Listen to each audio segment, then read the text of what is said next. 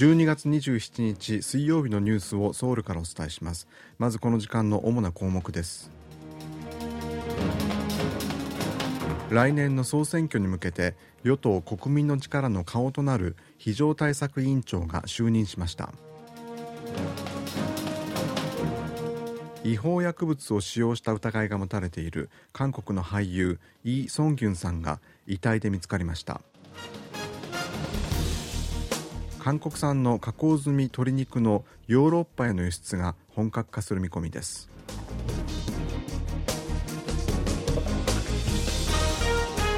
今日はこうしたニュースを中心にお伝えします。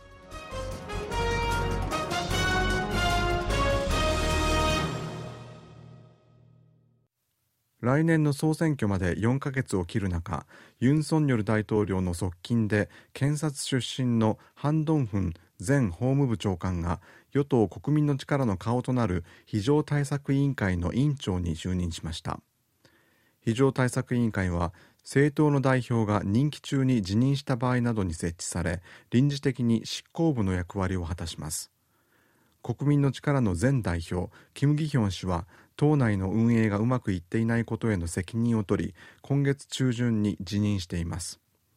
非常対策委員長は事実上党の代表の役割を果たすためハン氏の就任は総選挙に向けて党の刷新を有権者に印象づける狙いもあるとみられます。違法薬物を使用した疑いが持たれている韓国の俳優イ・ソンギュンさんがソウル市の公園の近くに停車中の車内で遺体で見つかりました。警察によりますと27日の午前10時過ぎにイ・ソンギュンさんのマネージャーからイさんが遺書のようなメモを残して家を出て行ったという通報が入ったということです。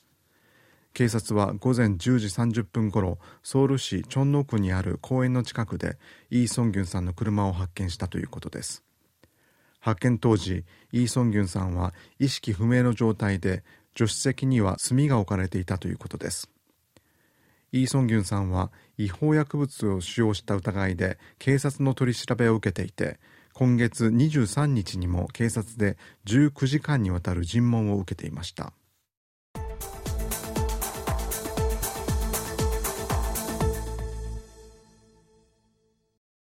北韓では26日朝鮮労働党の指導部による今年の成果を振り返り来年の重点政策を決めるため党の中央委員会の総会が始まりました。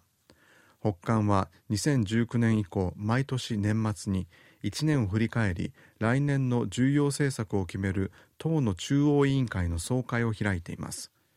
北韓メディアは金正恩委員長が党中央委員会総会の拡大会議に出席したと報じました。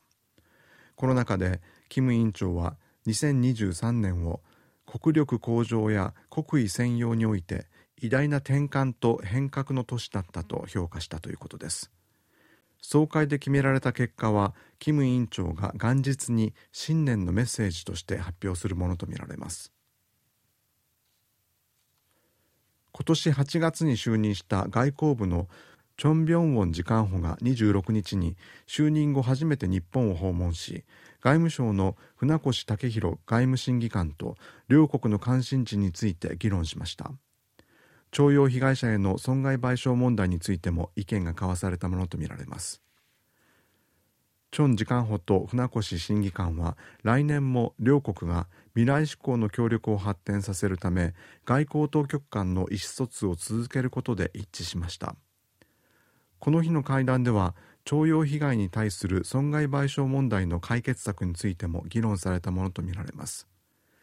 この問題をめぐっては2018年に最高裁判所にあたる韓国の大法院が元徴用工やその家族など原告の勝訴を確定したのに続き先週同様の別の裁判でも大法院が被告の日本企業に賠償を命じる判決を確定しました。韓国政府は今年3月に韓国政府傘下の財団が日本企業の賠償金の支払いを肩代わりすることを政府の解決策として発表しましたがこの解決策の実現可能性をめぐり疑問の声が上がっています。一部の原告は被告の日本企業からの直接の支払いを求めていて財団による支払いを拒否しています。さらに先週原告勝訴の判決が確定したことで賠償金の支払いの対象となる人数が増え今後さらに増える可能性があることから財団が支払いのために確保した基金が底をつく可能性があるという懸念の声が出ています。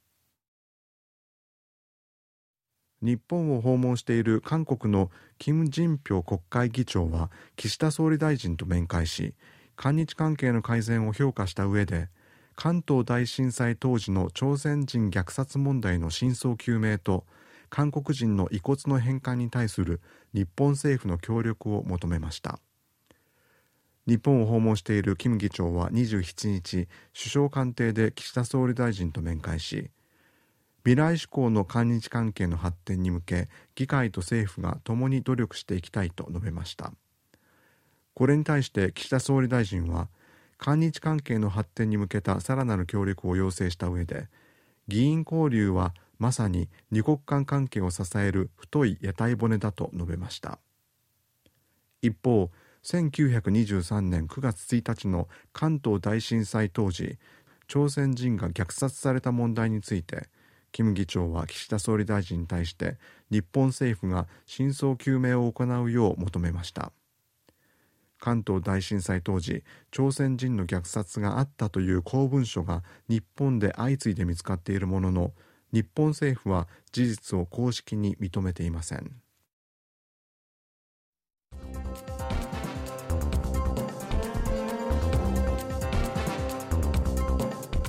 こちらは韓国ソウルからお送りしているラジオ国際放送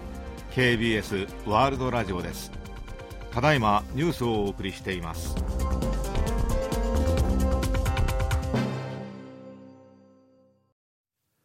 韓国は加工した鶏肉をヨーロッパに輸出できるよう20年近く前に EU= ヨーロッパ連合との交渉を開始したものの依然として輸出にこぎつけていませんが韓国政府はこの度輸出に向けた検疫関連の交渉が EU との間でまとまったと発表しました。農林畜産食品部と食品医薬品安全所は韓国産の鶏肉で作ったサムゲタンや冷凍チキンなど熱処理済みの加工製品について EU との間で検疫衛生交渉の手続きが完了したと発表しました。EU への加工済み鶏肉の輸出に向けた交渉は1996年に始まりました。韓国の食品業界にはハサップと呼ばれる食品の安全管理の国際基準が本格的に導入されていなかったことに加え高病原性鳥インフルエンザが頻繁に発生していたことから EU との交渉は開始から2年後に中断されました。その後ハサップの基準を遵守することが義務付けられたことに加え鳥インフルエンザの予防と検疫体制が改善されたことで2013年に EU との交渉が再開されていました。政府と与党国民の力は来年1月27日から適用される予定の常勤の労働者が50人未満の法人に対する重大災害処罰法を2年間猶予するため法改正を検討しています。ムン・ジェイン政権自体の2022年1月に施行された重大災害処罰法は会社側が安全対策義務を怠ったことで死亡事故など重大な災害が発生した場合の会社と経営責任者への処罰を強化する内容が盛り込まれています。施行にあたって常勤の労働者が50人未満の法人と会社の規模にかかわらず受注価格が50億ウォン未満の工事については2年間の猶予が認められたため来年1月27日から全国83万7000カ所の事業所に重大災害処罰法が適用される予定です。与党国民の力のユ・ウィドン政策委員会議長は50人未満の事業所に重大災害処罰法を適用すると災害の減少よりも廃業などの副作用が発生する恐れがあると指摘しました。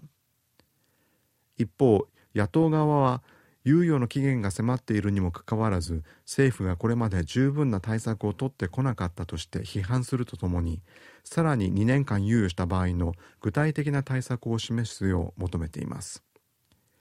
また労働組合などは50人未満の企業に対しても予定通り来年の1月27日から重大災害処罰法を適用すべきだと主張し反発しています。以上原秀氏がお伝えしました。